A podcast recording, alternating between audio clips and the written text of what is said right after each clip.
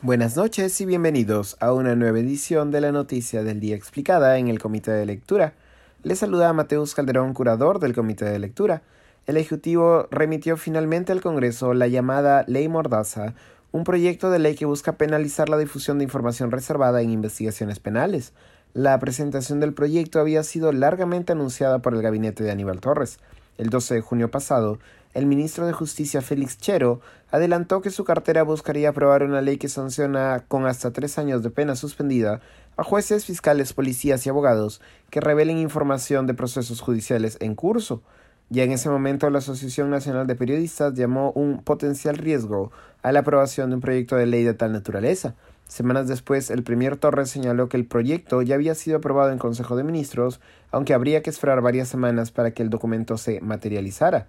Torres, en la presentación, indicó lo siguiente. Sucede en la actualidad que en las investigaciones la información reservada se da de conocimiento rápidamente al público, a veces seleccionando información con el propósito de imputar la comisión de delitos.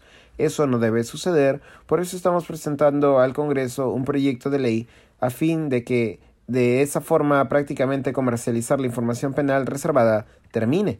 El Premier se refería a las últimas filtraciones vinculadas a los procesos de aspirantes a colaboradores eficaces y otros investigados en casos de corrupción y lavado de activos. Buena parte de los casos más mediáticos y por tanto aquellos que se filtran con mayor rapidez son precisamente los que involucran al presidente Pedro Castillo o a su círculo cercano.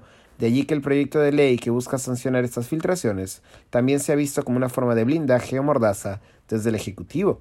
En el proyecto presentado al Congreso se modifica el artículo 409 del Código Penal para afirmar que, cito, el agraviado, imputado, abogado, representante legal o cualquiera de las partes comprendidas en una investigación penal que proporcione o difunde información de carácter reservada a personas no legitimadas, poniendo en riesgo los fines de la investigación, será sancionado con pena primativa de la libertad no menor de uno ni mayor de dos años.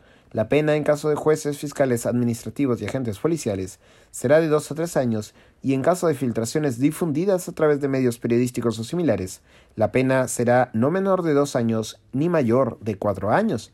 Tras la publicación del proyecto de ley, la Asociación Nacional de Periodistas ha señalado que el texto, cito, vulneraría el secreto profesional de quienes tienen la responsabilidad de informar, llevar ante los operadores de justicia a periodistas que revelen información de investigaciones penales, contraviene la reserva de fuentes y el fallo del Tribunal Constitucional que garantiza en todos sus extremos el secreto profesional.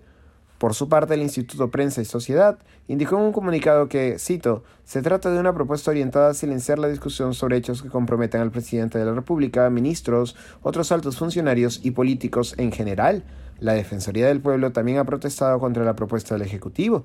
El defensor adjunto en asuntos constitucionales Alberto Cruz Burga ha declarado que en el texto, cito, hay un riesgo sobre la libertad de información y el ejercicio, sobre todo, de la profesión del periodismo, quienes podrían no acceder a fuentes que se requieren para temas de interés público. Esto ha sido todo por hoy, volveremos mañana con más información. Se despide Mateus Calderón.